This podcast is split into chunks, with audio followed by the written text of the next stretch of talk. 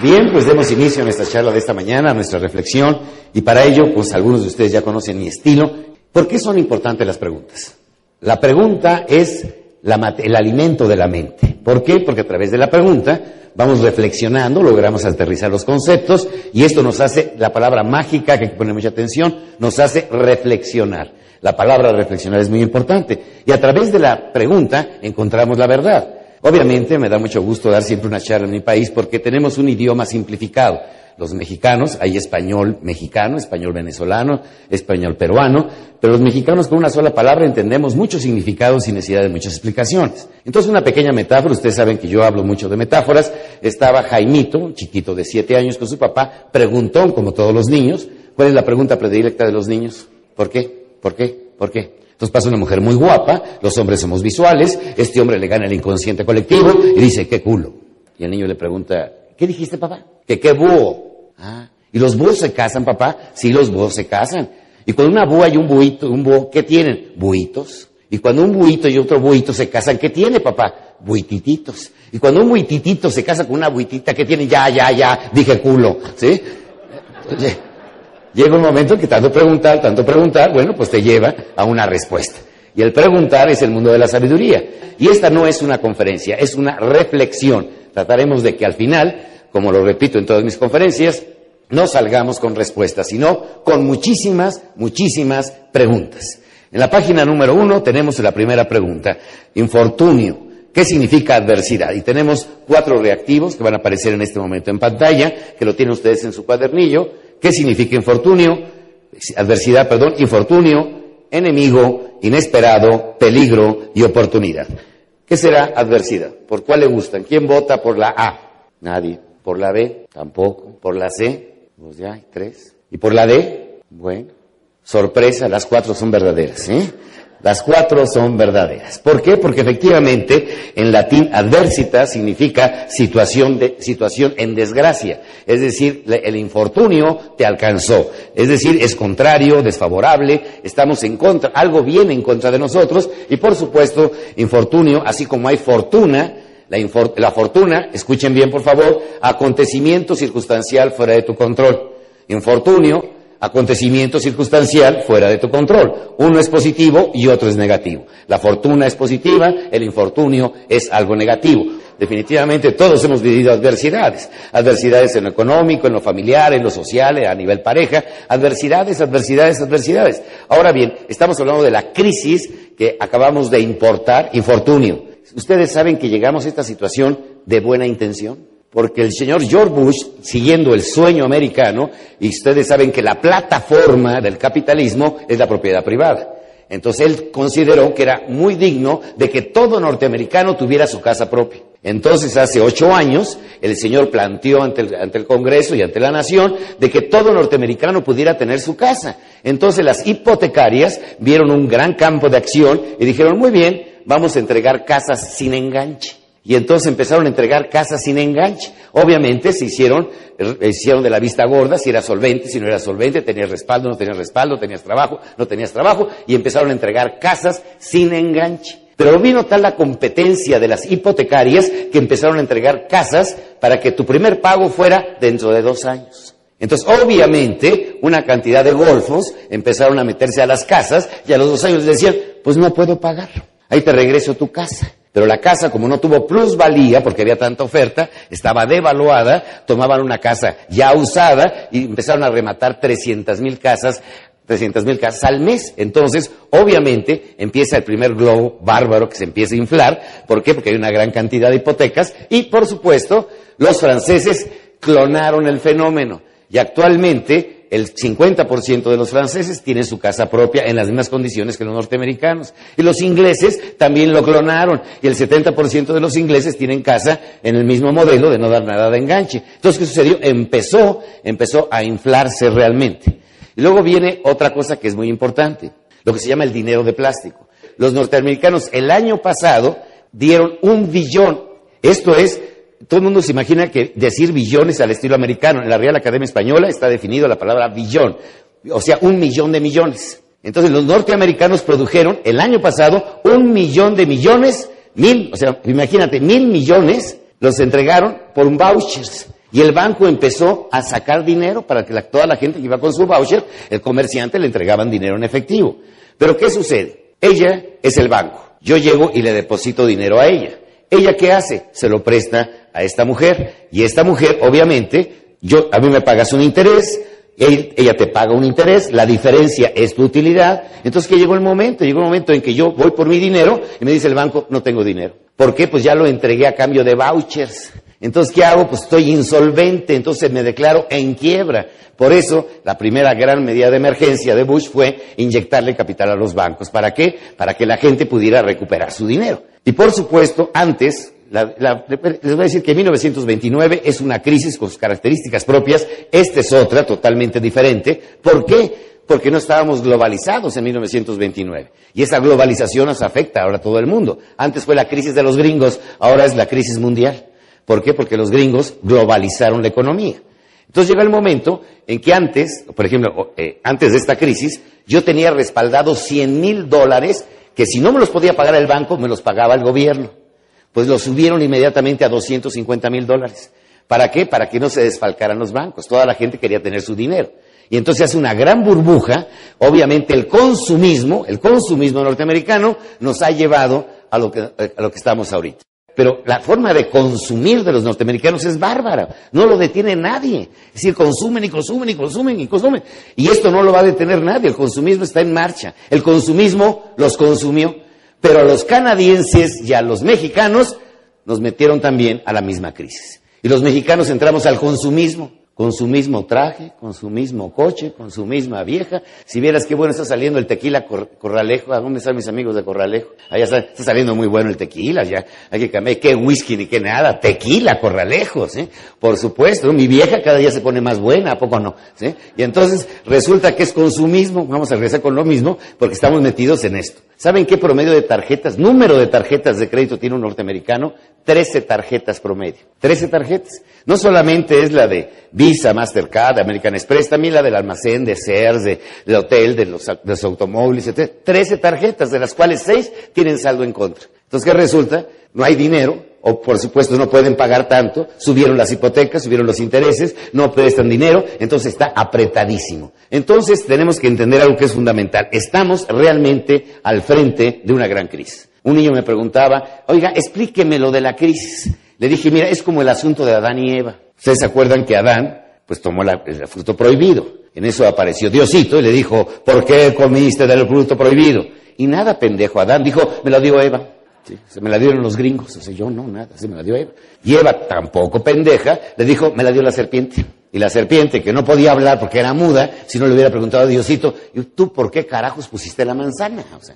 Pero en fin, le decía al niño, date cuenta que esto es como Adán y Eva. A ver, explíqueme otra vez si un pecado que no hicimos nosotros, lo tenemos que pagar. Y así es. Estamos condenados al pecado original, porque Adán se cuchiplanchó a Eva, nosotros tenemos que pagar. Fíjate nada más, qué historia. Pues así estamos nosotros, los gringos tienen casa y hay que pagarle entre todos. Eh, tenemos que, pues sí, pues van a reducir, empiezan a consumir menos los norteamericanos, se producen menos refacciones, se da a la caída las, las maquiladoras, viene el desempleo, y todo el mundo piensa en desemplear, a cortar, ajustarse el cinturón, etcétera, etcétera, menos los políticos, ellos nunca se ajustan el cinturón. Eh, están en crisis, nos dicen, ¿sí? Hay que vivir, tienen que vivir en austeridad, pero los guarros, los coches, las comidas, eso siguen en marcha y ahí siguen avanzando. Por eso yo les recomiendo a los políticos que se levanten tarde, pero muy tarde me preguntaron el otro día, ¿por qué? Mira, como a las nueve, diez de la noche, ¿por qué Miguel Ángel? Para que tengan menos tiempo de hacer pendejadas.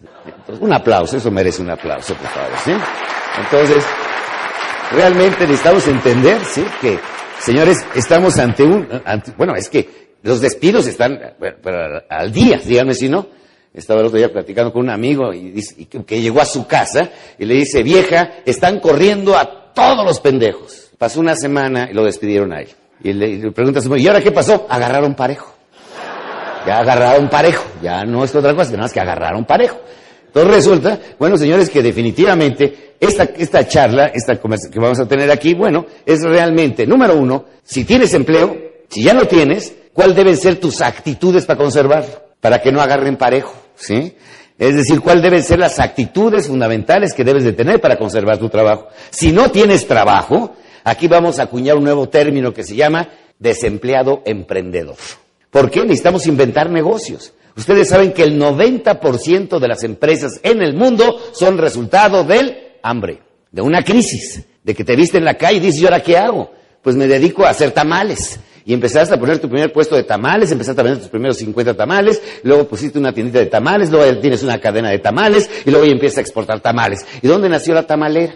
Pues de pronto que se le había muerto el marido y ya no tenía dinero, pero todo el mundo alababa sus tamales y se dedicó a hacer tamales. Y resulta que es una gran empresaria tamalera, creámoslo o no. Es de donde se origina. Estaba transmitiendo el día de ayer un programa a Los Ángeles y me decían, bueno, ¿dónde han empezado los grandes negocios? En una necesidad y en un sueño. Una combinación de ambos. Alguien que sueña y alguien que tiene mucha necesidad. Un gran soñador que tenía muchos sueños, pero nada más traía 80 dólares. Y digo, ¿qué hago con mis 80 dólares? Obviamente no voy a poder vivir el resto de mi vida con mis 80 dólares. Y mi sueño, ¿qué hago con mi sueño? Entonces el señor se puso a hacer dibujos. Hizo un pinche ratoncito. Y con ese ratoncito se hizo un imperio completo que vende más que petróleos mexicanos. Imagínate con un pinche ratoncito. Y nosotros con tantas ratas y no podemos. Bueno, es otro, es otro negocio, ¿sí? Es otro negocio. Yo no me quiero meter en política. Merezco otro aplauso, ¿sí? Vale.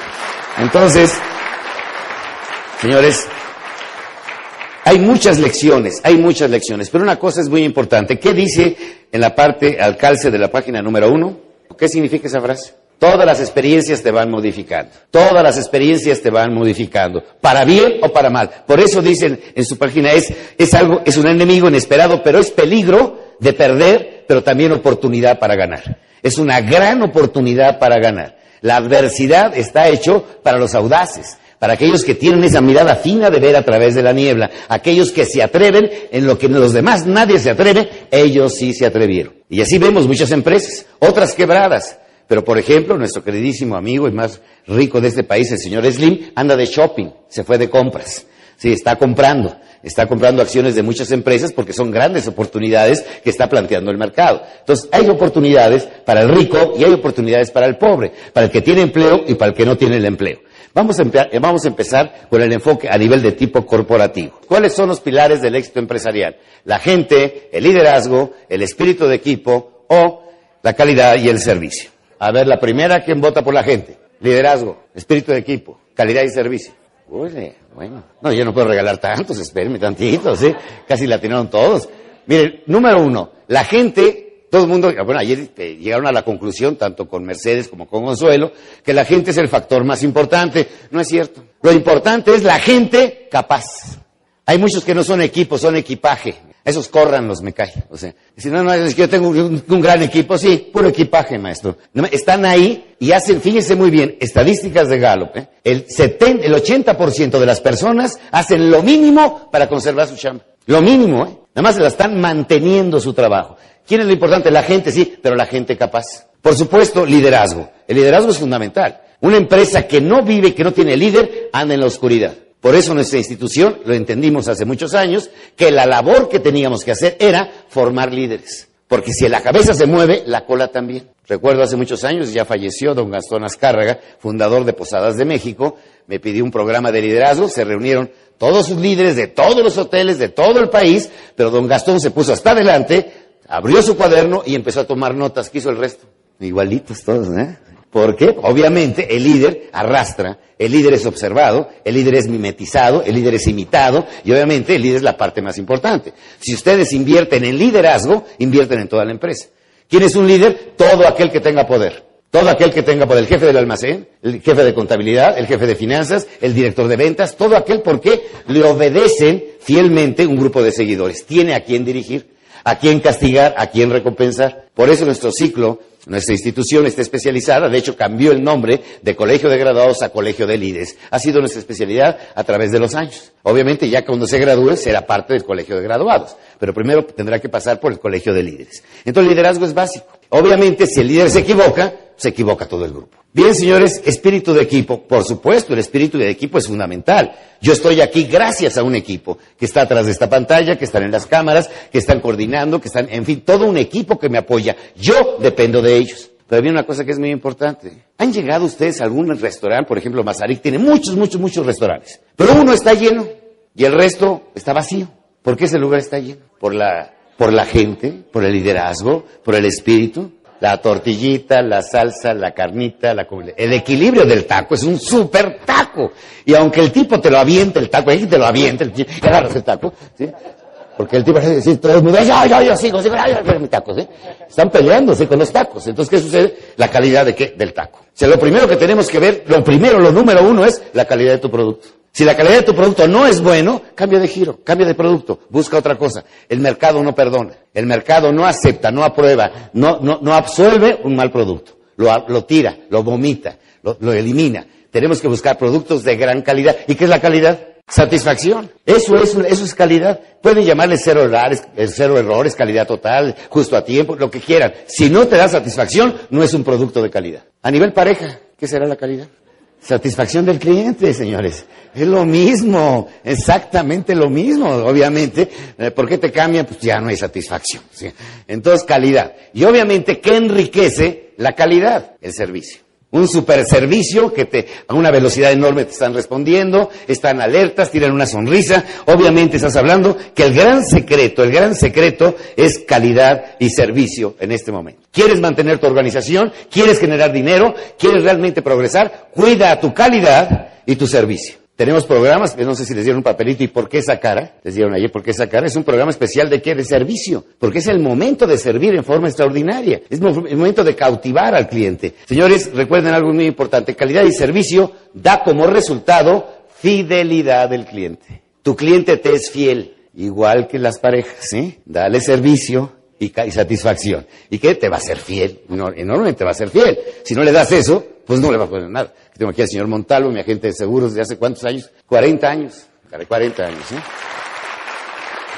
Y le sigo comprando las pólizas de servicio, de, seguros. ¿Por qué? Porque me da calidad y me da servicio. Obviamente, por eso continuarás una relación, por eso se llaman clientes de por vida. Hacer clientes de por vida, anótelo. Hacer clientes de por vida es a través de qué? De calidad y servicio. Y tendrás clientes de por vida. Y aquí viene una palabra que es fundamental. Son tiempos propicios, repito, son tiempos propicios de reinventarse. Tenemos que reinventarnos, ¿eh? nuevamente.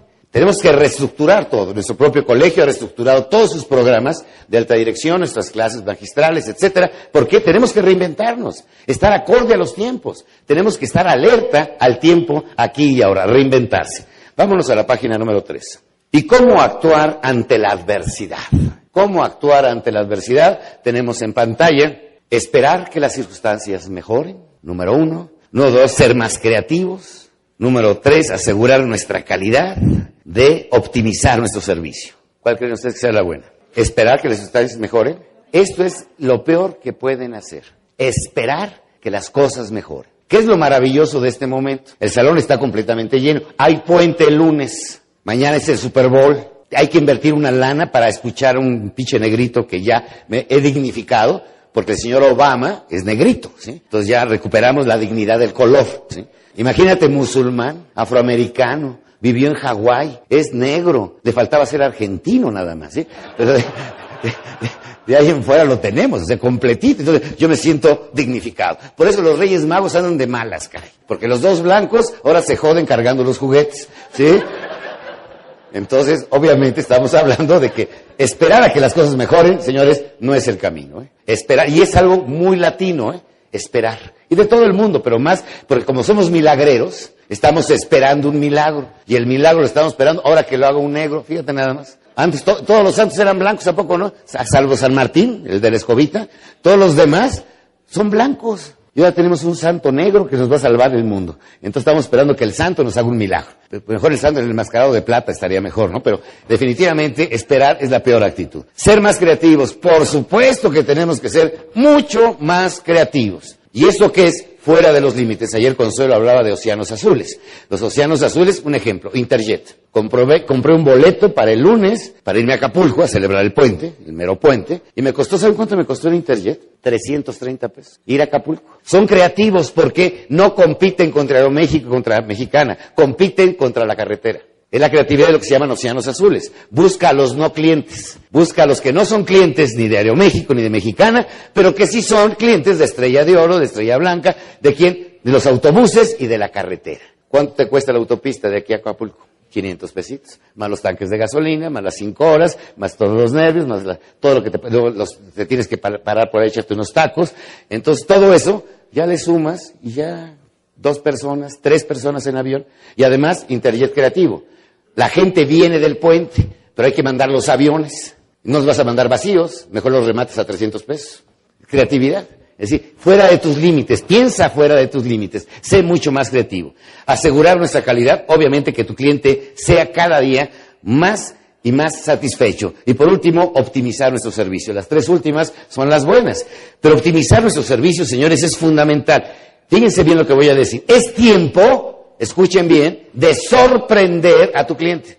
Llego a Walmart en, diciembre a comprar las clásicas bebidas para la borrachera de fin de año y dice, no decían 20% de descuento, decían, le devolvemos por cada mil pesos, le devolvemos 200 pesos. Pero no te los devolvían en un vale. Llegabas a la caja y te lo daban en efectivo. Agarrabas tu dinerito en la mano y te regresabas corriendo otra vez, ¿no? Pero, es el impacto, ¿eh? Es lo mismo, no es lo mismo 20% de descuento a que te doy tu lana. Y tú la recibes en la caja. ¿Y ahora qué hago? ¿Sí? y te regresas a comprarlo, ya, y compras cosas que ya no tienen descuento, ¿sí? Entonces, que, lo que la lana se queda, se queda. Entonces, ¿qué significa? Sorprendan a sus clientes. Es tiempo de sorpresas. ¿Acaso no son bonitas las sorpresas? Por supuesto que son bonitas las sorpresas. Entonces, ¿qué tenemos que hacer? Sorprender a nuestros clientes. Señores, dice la gente, va a haber mucho desempleo. ¿Saben lo que decía Watson de IBM en el año de 1929? Son tiempos de contratar. ¿Por qué? Mucho talento se va a quedar sin chamba. Entonces, y el dinero saldrá del mismo cuero, saldrán las correas. ¿sí? Son tiempos de contratar mejores vendedores, mejor financieros, gente más capaz. Se van a quedar sin trabajo. Entonces, ¿qué hacen las empresas visionarias? Señores, aquí en México hay empresas que ya han pasado 100 años de permanencia. ¿Qué ha pasado en 100 años en México? Todo golpes de Estado, asesinatos, dos guerras mundiales, ha habido de todo. Le podemos preguntar a la gente de Bayer, ¿y cómo le hicieron para mantenerse 100 años en México? O a la gente de Ford, ¿qué hicieron para mantenerse 100 años en México? Entonces, ¿qué sucede? Las empresas que perduran aprovechan las crisis. Por eso son tiempos de que, son tiempos de inventar, son tiempos de reinventarnos, de borrar todo el cassette y empezar nuevamente como si hoy empezáramos nuevamente. Vamos a trabajar más, va a ser más arduo, va a ser más dinámico, pero de ahí en adelante, por favor, cuando les digan, ¿y a ti cómo te va en la crisis? Contesten, ya me han invitado varias veces, pero no pienso asistir. Que no cuenten conmigo, ¿sí? Yo no voy a estar en crisis. ¿En qué voy a estar? En un año diferente. En un año diferente. Sencillamente es diferente. No es, una, solamente es diferente. Vamos a dimensionarlo así. Página número cuatro. ¿Cuáles son las claves del éxito personal? Estar bien relacionado, tener suficiente capital financiero, conocimiento o actitud. Ah, mira qué interesante. Actitud, conocimiento, levanten la mano los de conocimiento. Eh, entonces son tiempos de conocimiento y quién piensa que es de actitud. Fíjense qué buena onda. Las dos son, las dos son de conocimiento y son de actitud, las dos. ¿Por qué? Porque tenemos que aprender ahorita muy rápido, acelerar y aprender más rápido que la competencia. Escuchen bien, ¿eh? aprender más rápido que la competencia. Las empresas medianas y pequeñas tienen muchísimas más posibilidades que la grande. Es como una balsita en una tormenta. Sobrevive la balsita, el barco grandote le va a costar un trabajo enorme, se va a hundir. Entonces te puedes mover más rápido, puedes hacer cambios a ultra velocidad. Es tiempo, síguense muy bien, de velocidad de aprendizaje. Velocidad de aprendizaje. Recuerden aquella metáfora en la cual un norteño, norteño, norteño, compró un caballo grande, precioso, así como el que nos hablaba nuestro amigo. ¿A quién fue la del caballo? ¿Fue Consuelo, la del caballo? ¿Sí? El caballo así frondoso, que nos hablaba de inteligencia emocional, las riendas, así un caballo moreno, de lentes, guapo, o sea, entonces, oigan, pero qué barbaridad, qué falta de respeto. Bueno, era un caballo. Yo quiero con el moreno. Entonces el caballazo aquel, ¿sí? pues le resultó flojo, muy flojo, muy flojo. Al, el ranchero estaba muy molesto. ¿Para qué tanta estampa si es tan flojo? Entonces va a ver a un veterinario que le acaba de llegar un nuevo producto de Alemania para estimular la energía de los animales. Y entonces le dice, nos acaban de llegar unos supositorios maravillosos, de buen tamaño, se lo, y su caballo, bueno, y efectivamente, a la semana se lo encuentra el veterinario al, ranchero y dice, ¿cómo le fue? Maravilloso. ¿eh?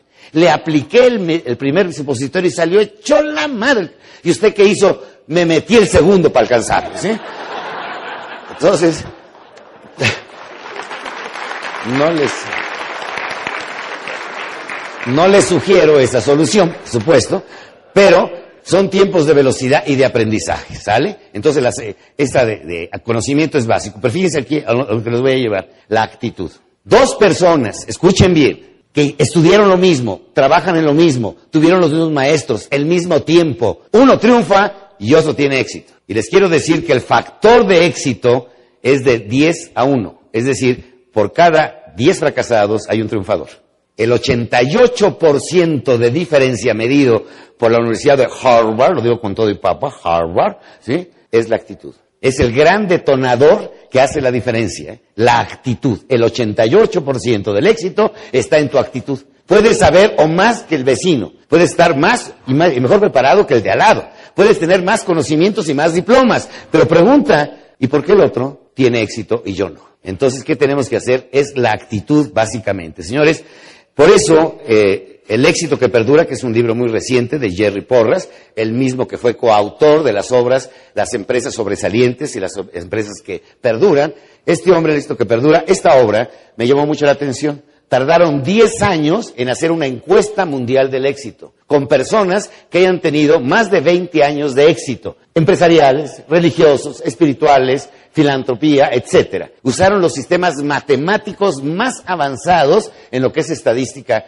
es, estadística avanzada. El modelo de los que pronostican por cuántos votos va a ganar Obama, por quién va a ganar en México, etcétera, es, es la, la organización Galo. Bueno, este éxito que perdura me llamó mucho la atención. A las conclusiones que llega después de 10 años de estudio son las pilares fundamentales con las que fundamos nuestra organización hace 40 años. Es decir, llegan a, una, a, conceptos como la actitud es definitiva. Antes nos decían que éramos románticos, que eso no tenía fundamentos, y ahora que le dieron el fundamento, resulta que ahora somos de vanguardia desde hace 40 años. Lástima que hasta ahorita se acuerden, ¿sí? Entonces, ¿qué sucede? Ahí está el secreto. El éxito que perdura está precisamente con la gente que tiene precisamente una actitud. Señores, esto anoten lo que es muy importante en su página 4. ¿Qué se requiere en este momento? Capital emocional, mucho capital emocional. Hoy más que nunca se requiere capital emocional. Obviamente, el contenido de esta reflexión de esta mañana es, yo quiero cambiar la actitud de todo mi equipo de trabajo,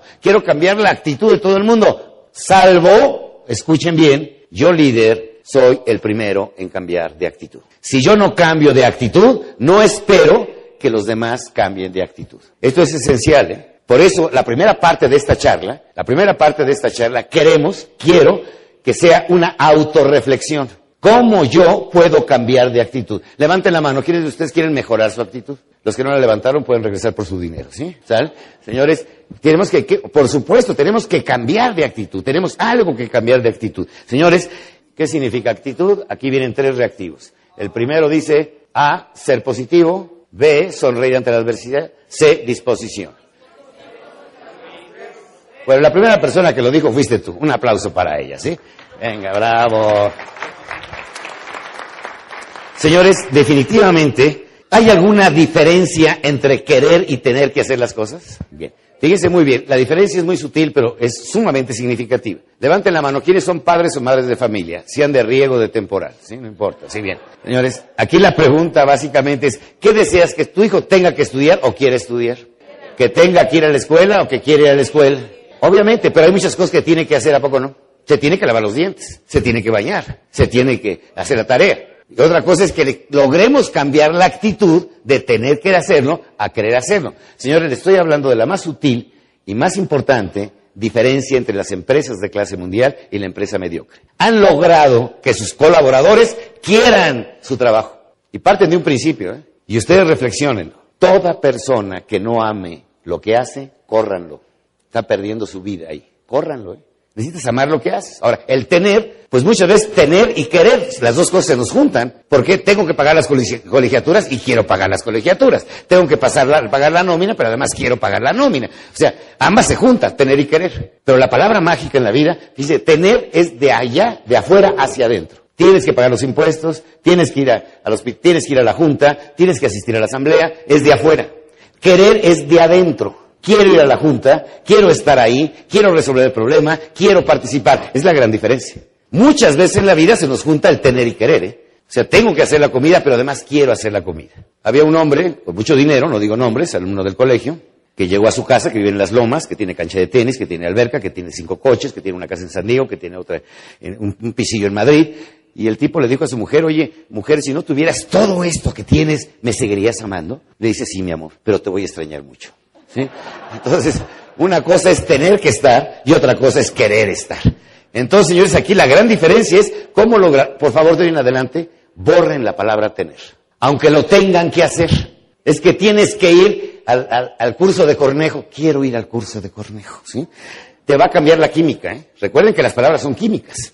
Te hace un efecto, ¿eh? Un efecto bárbaro dentro de ti. La palabra química, te, te empiezas a hacer chiquito. El poder de la palabra, que ya lo haremos más adelante, es fenomenal. Por supuesto, el tener y querer es una gran diferencia. Bien. ¿Por qué la mayoría de las personas, 83%, tienen una actitud negativa? ¿sí? Fíjense bien, ¿eh? de cada 14, de cada 15 pensamientos que tenemos, 14 son negativos, estadísticamente. Pero hay varias causas, aquí van ellas. Número uno, número uno, anótenlo, vertedero tóxico. Un vertedero tóxico, vertedero tóxico, como un desagüe. Están viendo un desagüe en la pantalla, un vertedero tóxico. ¿Qué significa? Definitivamente, señores, estamos llenos, llenos, llenos de información negativa, ¿sí o no? Salíamos del, el año pasado del Estadio Nacional de Lima, Perú, 47 mil personas. Me pregunta un periodista, no salió ni una sola nota en los periódicos, ¿no? Nos fuimos de ahí a Juancayo, y era un foro más pequeño, un foro de 20 mil, pero falsificaron 5 mil boletas y derribaron las puertas. Y hubo un herido y salimos en primera plana. Entonces les dije yo, la próxima, la próxima conferencia, aseguren que maten a alguien en la puerta. Digo, para ser famosos, o sea, si, no, imagínate cómo vamos a ser famosos si no matan a nadie. Porque todo lo negativo se publica. Señores, ¿qué es la depresión? Pero estamos hablando de que sí hay una enfermedad tipificada, patológica, que se llama depresión. Y hay gente enferma que tiene una deficiencia cerebral, que les, los químicos, las, una serie de historias que yo no soy experto. Pero de cada 10, 9, escuchen bien, es depresión adquirida. Te, te contagias. Es tal el negativismo que tú también andas temblando. Y, muertos, asesinatos, decapitados, narcotráfico, muerte. Yo tengo amigos comunicadores que les digo, si te escucho de lunes a viernes, el sábado me suicido. Es un vertedero tóxico. Están echando aguas negras. Se calcula que hay 350 millones de personas con depresión en este momento. Y se calcula que en 10 años será la segunda causa de invalidez laboral en el mundo. La segunda causa. ¿eh? Qué impresionante, cómo va avanzando el fenómeno de la depresión. Es el resfriado espiritual. Todo el mundo está enfermo. ¿En qué estás? En la depra, en la depra, ¿sí? Y ahí estamos todos. Obviamente, más Prozac, más, más químicos para que te levanten, te animen. Bueno, ya hay de todo. Para animar hay de todo, hasta Viagra hay para animarse, ¿sí? Entonces, obviamente, anímate, anímate, que no haya depresión en la vida, ¿sí? Entonces, señores, número uno, recetas, aplicaciones, evita, toma tu dosis mínima de noticias. No te metas al vertedero tóxico. No te dejes llevar en las aguas negras. Es decir, evita, hasta donde sea posible, entrar al mundo noticioso. Haz una repasadita y por favor en la noche no te duermas con el resumen noticioso. Definitivamente, señores, vertedero tóxico. Número dos, víctima circunstancial. Es que Miguel Ángel para ti es decir fácil, cambia, ponte en mi lugar. ¿Han oído esa frasecita? ¿Y alguien se puede poner en tu lugar? ¿Cuál es tu nombre? Lorena. Lorena. ¿Alguien se puede poner en tu lugar? ¿Alguien puede ver a tu pareja como tú la ves? ¿A tus hijos como tú los ves? ¿Tu trabajo como tú lo ves? No puede ver nadie lo que tú ves. Obviamente, nadie se puede poner en tu lugar. Entonces, ¿qué sucede? Tenemos que pensar, señores, definitivamente, de que nadie puede estar en tu lugar. ¿Qué tenemos que hacer? Crea tu circunstancia. No seas víctima de tu circunstancia. ¿No te gustan tus amigos? Cámbialos. ¿No te gusta tu trabajo? Cámbialo. Es que tu matrimonio hasta que la muerte nos separe, pues mátala, pendejo, ¿ya? O sea, o sea, o sea, o sea, tienes que hacer algo en la vida, si no puedes estar toda la vida esperando a que las cosas cambien, las circunstancias y las circunstancias. Número tres, señores, levante la mano, ¿quién de ustedes de, de casualidad ha tenido un fracaso en su vida? Yo levanto hasta los dos pies, ¿no? Señores, ¿saben cómo se llama eso? Cadáveres. Que mucha gente lo sigue cargando. Lo sigue cargando el cadáver toda su vida. No se ha podido perdonar a sí mismo la regadota aquella que dio. Y todos le hemos regado, ¿eh? todos. Yo me quedé muy impresionado ahora que estaba en la India al ver el ritual funerario de los Sikhs, que es una de las sectas que existe, una de las corrientes religiosas en la India. En una columna más o menos de este tamaño ponen un cuerpo, ya cuando está el cadáver, y dejan que se pudra. para que vengan las, aves de rapiña y se los lleven, los buitres y demás. Se pueden, oler, se pueden imaginar los olores, la peste, las moscas, horroroso, se está pudriendo. ¿Cuánta gente trae adentro un montón de cadáveres? Y se pudren, ¿eh? Todo tiene aroma. Hay gente que huele mal, ¿a poco no? Ah, ya llegó la madre, ¿sí? ¿Por qué? Trae una, está amargado. Una serie de pasados que trae adentro que no lo puede sacar. Entonces, definitivamente es muy importante. Miren, todos los seres humanos en algún momento hemos sido rotos. Eh, preparé por aquí un documento. A ver si lo tengo. Aquí está. Miren, escuchen ustedes, esto se llama El ser humano roto para aquellos que quieren identificar documentos. Está en enciclopedia, tomo 10, página 3911. Y dice así, tú eres un ser humano roto si ante la derrota te das por vencido, si la adversidad te vence, si la realidad es más grande que tu imaginación, si abdicas a seguir luchando, si el cansancio te derrota, si no puedes enfrentar el fracaso, si la crítica te vence, si las circunstancias no son como tus deseos, si un no rotundo te descalifica. Sí, si la humillación y el desprecio son más grandes que tu orgullo para seguir intentándolo hasta conseguir lo que deseas. Sí, el ser humano está roto en mil pedazos si él mismo se deja fragmentar por la realidad, por los obstáculos que encuentra en su camino, cuando sus anhelos son hechos trizas por la voluntad de los demás, cuando somete sus sueños a la crítica y se deja influir a tal grado que lo convierten en realista, en un auténtico cobarde, pues renuncia a su parte más bella que son sus propios sueños. En el fondo de su ser se desprecian profundamente, pues ya no creen en su persona. La han fragmentado a tal grado que ya ni siquiera intentan volverse a integrar para estar en posibilidades de volverse a amar. Existen, por supuesto, seres humanos que han sido rotos no una vez, sino en muchas ocasiones, y han tenido la humildad de reconocerlo, y han buscado y unido cada una de sus partes, y han surgido aún más fuertes de como eran antes. El ser humano que ha experimentado la destrucción está más dotado para comprender la maravillosa experiencia de volverse a construir a sí mismo, de reconocerse débil para aumentar sus fortalezas, de saberse frágil para protegerse, conocedor de su sensibilidad, hace surgir su auténtica sabiduría. Sí, si tú has sido roto en algún momento de tu vida, te pregunto, ¿sigues hecho pedazos? ¿Ya no te piensas levantar? ¿Serás un derrotado el resto de tu vida? Ya no existe en ti el valor de levantarte y regresar a la lucha con mayor vitalidad. Los líderes de excelencia han sido despedazados en innumerables ocasiones. Su voluntad y determinación han sido mayores a todas las adversidades. Por eso, por eso son invencibles, irreductibles. Tienen la valentía de volverse a recuperar a sí mismos y emprender su lucha como si en el pasado no hubieran logrado nada. Los caracteriza no su pasado, sino sus anhelos de lo que desean lograr. Eso marca su grandeza.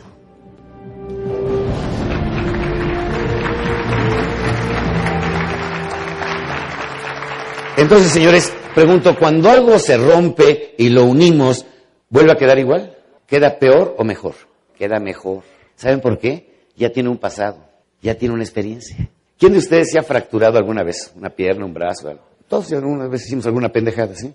De ahí no te has vuelto a fracturar de ese mismo lugar, no te has vuelto, soldó de tal forma, tú lo, lo estás viviendo. Jamás vuelve a ser lo mismo. Cuando vean, de verdad tiene un significado muy especial. Yo le doy un aprecio, por ejemplo, un florero, que de pronto pues lo pegaron, pero ¿en qué momento se rompió? ¿Qué fue lo que sucedió? Y te dejó una lección, ¿sí o no? Agarraste al chamaco a, trancazos o andaba a hacer una borrachera tan alegre que, ese es un recuerdo alegre. Entonces recuerden, hay que volverse otra vez que a juntar. Entonces, señores, la número tres es el pasado y les voy a dar una metáfora para la número cuatro. Imagínense un rey adusto, grosero, perante, en mexicano diríamos ojete, en fin, ¿sí? Entonces este rey le daba mucha rabia ver a Juan su mayordomo. Mayordomo alegre, feliz, vivaracho, llegaba todo el día. Y aquel se le porque hay gente que le duele ver a la gente feliz, ¿se han dado cuenta? Sí, que no vean una parejita besando, fajando, porque ya en Guanajuato es delito, ¿sí? Ya, ya, no es el callejón del beso, es el callejón del pecado, ¿sí? callejón de la multa, ¿sí? Ahora hay que abrazarse así, nada más, ¿sí? Entonces, él veía que aquel llegaba feliz, contento y le daba rabia el coraje. Entonces lo mandó a llamar. A ver, Juan, venga. Sí, jefe, sí, patrón, dígame. ¿Por qué eres tan feliz? No sé, así soy yo, así nací. No, pero alguna razón has de tener. Pues no sé, así soy. Pues ¿cuánto ganas? Bueno, jefe, yo gano eh, voy ahorrando todos los años porque aquí como y me dan ropa y con lo que me sobra, a los 12 años me alcanza para comprarme una moneda de oro. Ah, y con eso eres feliz cada 12 años con una moneda de oro. Sí, rey. No es posible, tú tienes un secreto. O me lo dices o te mando matar. Pues mande matar, porque pues, no sé yo nada. Adiós. Y se fue corriendo. El rey preocupado, pensante, manda a llamar al sabio. A ver, venga para acá. Dígame, señor, ¿qué tiene Juan que yo no tengo y que todo el mundo no tiene porque él es feliz? Son de las pocas gentes felices.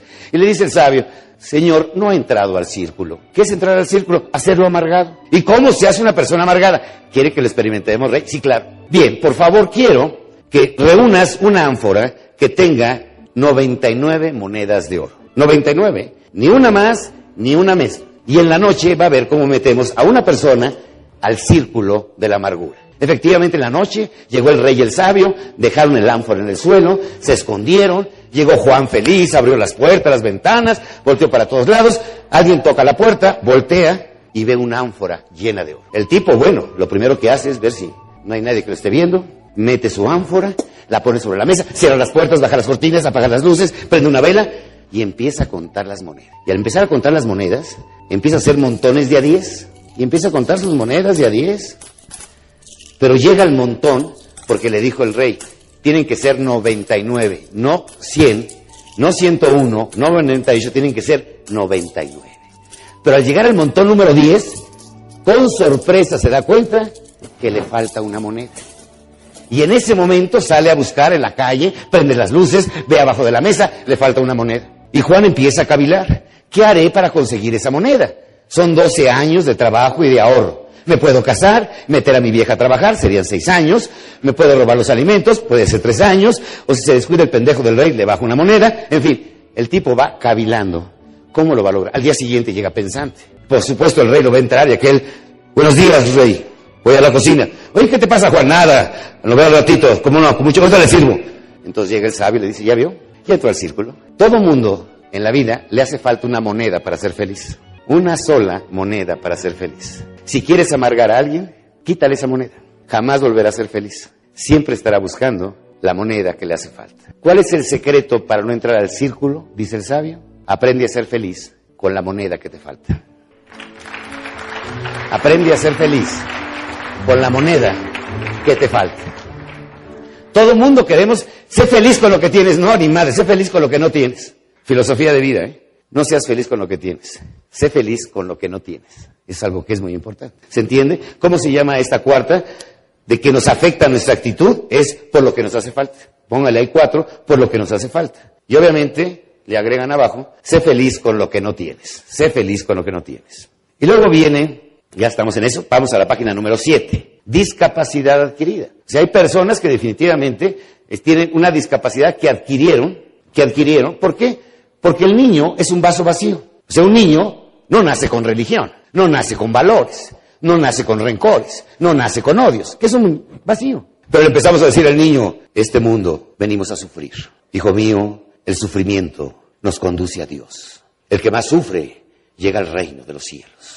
Aprende a sufrir. Y lo hacemos mártir graduado al escuincle. Sí, porque además llega el cura y le dice, y toma tu cruz y sígueme. Porque naciste culpable, pendejo. Yo, ni siquiera, o sea, me cae que yo no quería venir, o sea, ¿sí? Y aquí me mandaron llamar, yo la verdad estaba muy a gusto, ¿no? Entonces, discapacidad adquirida. Ah, sé pobre, porque el reino de los cielos es de los pobres. ¿Cómo viven la mayoría de los latinoamericanos? Sufriendo y pobres. Pinches ricos. Malditos. Ellos son los culpables de todo. Entonces, ¿qué sucede? Este niño tiene lo que se llama discapacidad adquirida. Lo hizo discapaz su mamá. Lo programó para ser sufriente. Lo programó para ser pobre. Lo programó para arrastrar la cobija el resto de su vida. Lo programó para ser mediocre. Es lo que se llama discapacidad adquirida, que son códigos culturales. Y en México tenemos, obviamente en toda América Latina, en todo el mundo, pero más en América Latina, tenemos unos códigos brutalmente fuertes acerca de lo que debemos de ser y sufrir y no nos atrevemos a romper esas cadenas. Discapacidad adquirida. Es decir, te mandaron como inválido a la vida. Ahí le póngale incapacidad. Bueno, la gente en México tiene hasta miedo de tener éxito. Me está yendo también, también, también, que algo malo me va a pasar. Tengo la corazonada, ¿sí? porque no es posible que me vaya tan bien. Entonces nos da miedo el triunfo, nos da miedo el éxito, como que es pecaminoso hablar de eso. Entonces tenemos que hablar, obviamente, que es una discapacidad adquirida. Yo puedo tener una de ellas, identifícala, búscala y bótala, tírala a la basura. A nivel trabajo, nomás en la página 7. Bueno, y si en mi trabajo, ¿qué hago? Si lo que hago no me gusta. Hay otras cosas en la empresa que sí te gustan, ¿sí? Ofrécete como voluntario. Y ahí vas a demostrarle a tus jefes que en eso eres muy bueno. Y que además lo haces con pasión, con entrega, con amor. Ofrécete como voluntario para que descubran tu talento. Sino ¿qué otra forma tienes de demostrar tu talento? Es que me choca hacer reportes financieros. ¿Qué te gusta? Me encantan las relaciones públicas. Oiga, jefe, no me da chance de hacer relaciones públicas el próximo evento que viene, me gustaría buscar nuevos clientes. A ver, inténtalo. Haces tu trabajo y además eso. Pero lo haces tan bien que te van a pasar al trabajo donde tienes talento. Nadie desperdicia talento. Y vamos a la siete, que es la más larga. ¿sí? Y esta se llama colección de venenos. Colección de venenos, y aquí tenemos una calaca que están viendo allá atrás. Colección de venenos. Y aquí es a nivel reflexión. ¿eh? Dice aquí, autocalifíquese eh, utilizando la siguiente escala. Nunca, cuando nunca lo haces, en algunas ocasiones, frecuentemente y siempre. Estas actitudes, si tú quieres conservar tu trabajo, no hagas nada de esto. Llévalo al nunca. Si quieres mantener una buena relación con tu pareja, llévalo al nunca. Si quieres mantener una buena relación con tus hijos, manténles esto al nunca. Es, la calificación ideal, ¿cuál es? 10. Entonces, cada quien va a poner en el cuadrito tu propia autocalificación. Para ello tenemos que ser sinceros, o sea, mostrarnos tal como somos. O sea, eh, este, este concepto se acuñó en el Renacimiento, se hacía mucho contrabando de piezas griegas y se vendían en el mercado de Roma. Entonces el comprador decía, cuando traía resquebrajaduras, le ponían cera para que no se notara. Entonces decía, sinchera, se quítala, muéstramela tal como es. De nada nos sirve una reflexión es, como decía Abraham Romo, que no pudo estar con nosotros por su operación cerebral, pero es el arte de llevar los conocimientos a la práctica. Si no lo aplicamos a nosotros mismos, de nada nos sirvió estar aquí. Fue un tiempo en vano. Entonces, ojalá de esta reflexión rápida que vamos a hacer, podamos sacar conclusiones que nos den un plan de desarrollo personal. ¿sí? Bien, señores, número uno, chisme. Hay gente aficionadísima, más tenemos programas de televisión, revistas y demás, dedicadas a qué? ¿Y qué es un chisme? Es una ofensa, obviamente. Un chisme es una verdad sin fundamento, es un rumor, es algo que algo se imagina, es algo que alguien escuchó. Pero ¿saben qué es lo más impresionante del chismoso? ¿Qué gana el chismoso? Reconocimiento. Él sabe cosas que nadie sabe, ¿sí? Yo sé que fulano de tal es medio marica, ¿sí? Lo vi dándose un beso a la entrada con el portero, ¿sí? Entonces, pero ya lo da como un hecho. Pero ¿qué sucede? Toda la gente lo aplaude porque tiene información privilegiada. Por eso el éxito de Ventaneando, el éxito de las revistas de chismes, porque es algo que no es cierto, no está comprobado. Pero el chisme es un rumor que lo dicen como certeza total. ¿Pero qué busca el chismoso? Reconocimiento. Para mí, que es un chismoso? Escúchenlo bien, un recolector de basura. Anda recogiendo basura en la vida, almacena basura. Y obviamente le da la basura a la gente. Y por eso es importante, porque él tiene la basura que nadie tiene. Entonces, obvia, todo el mundo le aplaude, es un chismoso. Entonces tú dices, oye, me califico con uno si nunca hago chismes, con dos en algunas ocasiones, tres frecuentemente, siempre ando de chismoso. Número cuatro. Pesimismo, ¿qué es el pesimismo? ¿Quién es un pesimista? El clásico agorero del desastre. De esta no salimos, de esta nos morimos todos, de esta crisis no hay forma de superarla. ¿Habrá algunos así en el Congreso de la Unión? Un desastre. Todo lo ven peor, todo está horrible. El peor enemigo, escuchen atención, el peor enemigo de un líder es un pesimista. Y además tiene una característica muy particular. ¿Saben cuál es? La jeta que trae. Y si no te quejas, en, la Real Academia Española lo define como quejicas, así como lo oyen, quejicas. Pues las personas quejicas son las personas que toda la vida se están quejando. Entonces, si usted te quejas mucho, anótale. Y acaba de pasar Navidad. El día que nunca falta la tía que se la pasa quejándose toda la noche porque el tío la abandonó, porque ella está muy triste, porque se le murió fulanito. ¿Qué? Y hay quien compite también en dolores. La siguiente, neurosis. ¿Qué es un neurosis? Es una persona que no tiene control de emociones, pero además tiene una característica muy particular, se siente con el derecho de agredir a todo el mundo. Por ejemplo, A, él es A, ella es B. A le hace algo a B, pero como B no le puede contestar el golpe A, le da en la madre a C. ¿Sí? ¿Conocen ese tipo de gente? se enojaron con el jefe y van y les golpean a la esposa y a los hijos. O sea, A, B y C. Salgo de Aristóteles, número 85, que ojalá que no conozcan nuestras oficinas vayan a ellos, a nuestro colegio. Salgo a Mazarik y pasa un tipo, bueno, que casi me, me aplasta el carro. Y yo le toco el claxon. Y el tipo baja el cristal y me dice, pendejo, ¿no ves que vengo distraído?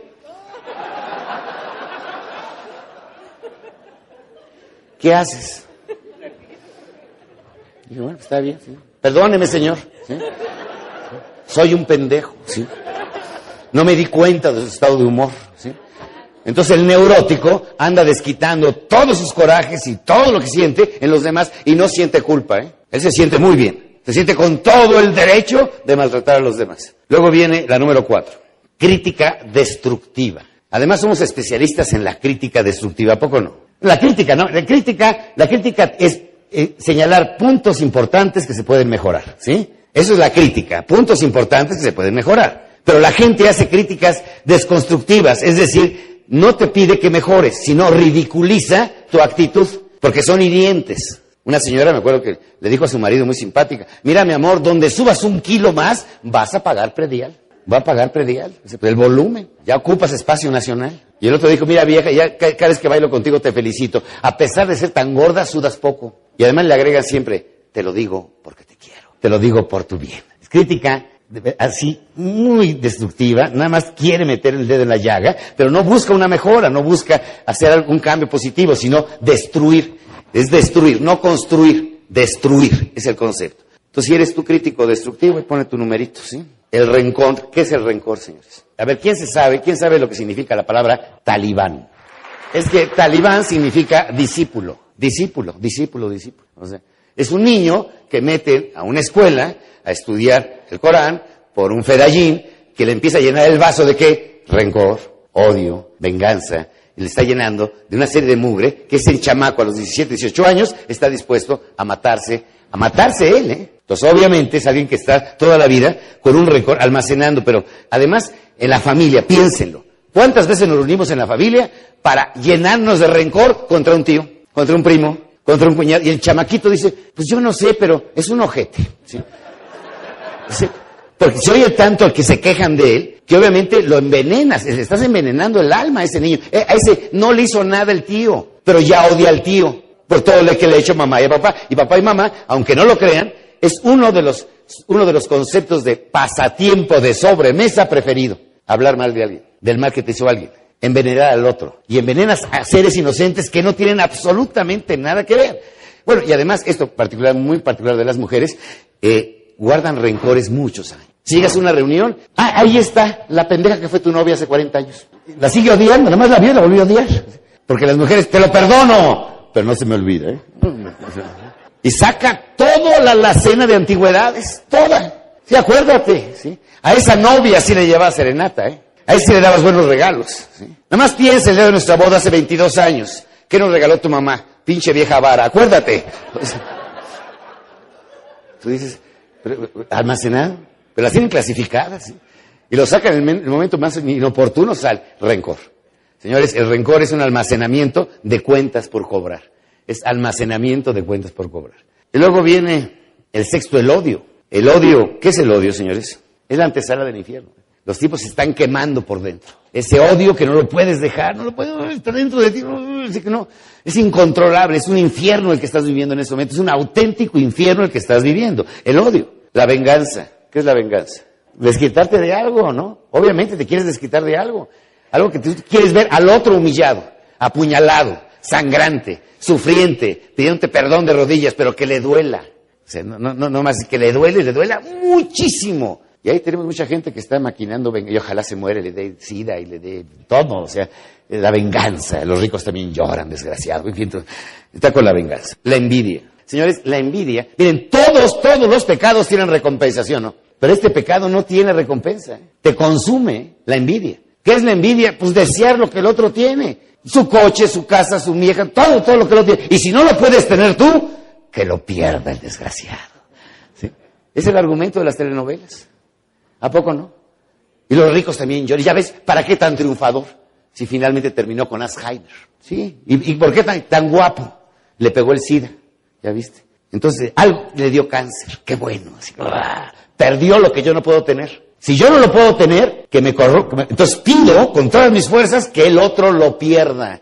Y con eso me voy a sentir satisfecho. La envidia, la era del consumismo, nos ha llevado a la envidia. Del traje del otro, del coche del otro, de la mujer del otro. Como siempre estamos buscando la, la moneda que nos hace falta, entonces obviamente estamos viviendo permanentemente en grado de envidia. Hace muchos años, dijo mi madre, ten mucho cuidado, ten mucho cuidado con la infección peor que te puede dar en la vida. Estoy hablando ya hace muchísimos años. Y le pregunté a mi mamá, bueno, ¿y cuál es esa enfermedad? Ten mucho cuidado de no enfermar de éxito. El éxito te puede enfermar, te quedarás solo, te vas a creer omnipotente, único, especial, que nadie te merece, porque tienes éxito. Y en aquel entonces, ¿cuál el éxito? Ni que el carajo, ¿no? andaba yo en mi camioncito a las seis de la mañana. Pero obviamente, el éxito hay que saberlo manejar. ¿eh? Y el éxito, si no lo sabes manejar, te convierte en un ser impresionante, te y la nueve, te convierte en soberbio. El éxito mal manejado te lleva, ven al tío que está en la pantalla, a la soberbia completa. Nadie te merece. Le das la mano, tócame. La soberbia. Es que ya se le subió, sí, el nivel de estiércol al cerebro. Doctor, ¿me puedo bañar con diarrea? Sí, ya le alcanza. Llene su jacuzzi, haga bucitos. La enfermedad del éxito te lleva a, la soberbia, inevitablemente. Y obviamente te dan un puesto un poquito mejor que, que tienes, inmediatamente. la forma de caminar, la forma de ver. Miguel Ángel, yo antes me creía perfecto, ahora ya estoy convencido. Increíble. Muérete, sí, sí, ya. La soberbia completa. Y luego viene la última, ofensas. No, no, no, no. Es algo verdaderamente impresionante la ofensa. ¿Por qué? Hay especialistas en herir, ¿a poco no? ¿Quiénes son crueles, crueles? ¿En qué edad de tu vida eres más cruel que nunca? Cuando eres niño. No, te ponen los apodos con el apellido, bueno, no te traen fregados. Yo era conejo, obviamente Cornejo era conejo. Si le falla a alguien la pata, el pata loca, ahí viene, ¿sí? ¿Sí? El azote de las hormigas, ¿sí? Son crueles, ¿a poco no? Pero luego hay adultos que son todavía más crueles que, los niños. Porque creen que si te critican en forma dolorosa, vas a cambiar. Vas a cambiar. Porque lo dicen en forma hiriente. Época de la colonia. La letra con sangre entra. Entonces, todos los viernes, en época de la colonia, era día de penitencia. ¿Qué significaba? Te daban una madriza por ser viernes. Yo no hice nada, más, sí, está bien. Por si llegas a hacer, está bien, Porque tenías que sufrir. ¿Han visto ustedes de casualidad un Via Crucis? Imagínate, los que somos padres y madres de familia, ver a un hijo sufriendo. ¿Cómo se sentirá Dios? Aquí, de rodillas, sangrando, latigazos. Y pégale, dale duro. O sea, ¿qué onda, no? una pleitesía al sufrimiento. Es increíble. O sea, hay gente que se dedica a qué? A herir. Y luego aquí viene impresionante. Hay gente que en la mañana, colección de venenos, chisme, pesimismo, crítica destructiva, rencor, odio, venganza, envidia, soberbia, ofensa. Todo esto, señores, hay quien en la mañana se hace su licuado, ¿a poco no? ¿Sí? Y empieza con la regadera, desgraciado, maldito, ahora que lo ve, ojalá se muere, que le decide, hijo. Y ahí va cargando motores. Y sale, sale dispuesto a que, a, matarlo el desgraciado, ¿sí? Ya nada más de pensar todo, porque además como resiente, y al momento de resentirlo, lo vuelve a odiar, hijo de tu madre, que te vea te mato. Y así llega a trabajar en tiempos de adversidad. Imagínate qué locura. Miren, señores, para poder minimizar estos siete elementos. Obviamente hay cosas que tenemos, cosas que son de nuestro entorno que tenemos que aceptar. La crisis no la pedimos. No pedimos que hubiera crisis inmobiliaria, que no, que no tuviéramos trabajo. Es una crisis que se dio, tenemos que aceptarlo. Adaptarnos y triunfar a pesar de la adversidad. Pero todo aquello que ya por mi cuenta almaceno, ya no es el entorno, ya soy yo, con toda mi colección de venenos internos, que tengo que quitarme de ello. Esto es lo que no hay que hacer. Salte del vertedero tóxico, olvídate de ello, renuncia a todo eso. En la segunda parte vamos a ver qué tenemos que hacer, qué actitudes, que son siete, que vamos a tener que hacer para ser triunfadores en la adversidad. Esto es lo que no debemos de hacer. Hay una palabra mágica que es muy importante y es, señores, tenemos que lavar el vaso. Laven su vaso. En la lengua anglosajona, antes del latín, la palabra perdón significa desechar. Desaloja, deséchalo, tíralo. En la medida que puedas desalojarte de aquello, te quedarás limpio. Nos cuesta mucho trabajo el perdón. Es uno de los ejercicios más difíciles del ser humano. Independientemente de sus creencias religiosas, todos los filósofos en la historia y los grandes líderes han hecho su aportación. Lo mismo Lutero, Nietzsche, Carlos Víctor Frank, el Freud, Fromm, todos. Jesús dejó una herencia, la teología del perdón. Sin esta, si esta pieza la supiéramos manejar, no tendríamos ahorita las guerras en el mundo. Se calcula que Obama, un hombre que rompió paradigmas por ser afroamericano, tiene 29% de enemigos en toda la población norteamericana. hay apuestas de cuándo lo van a matar. ¿Y qué es? Un blanco que envenenó el vasito de un niño blanco, por generaciones. Si queremos liberarnos e iniciar a enfrentarnos a la crisis, tenemos que aprender a perdonar. Desaloja, suéltalo, déjalo ir. Ya no, ya no estés amarrado a ello. Serás libre cuando logres un 10, cuando logres quitarte eso de encima. La pregunta final antes de irnos al café es, ¿cuánto tiempo piensas más desperdiciar tu vida? ¿Cuánto tiempo más piensas desperdiciar tu vida? Y si no la quieres desperdiciar, empieza hoy, aquí y ahora. ¿Cómo? Perdonando.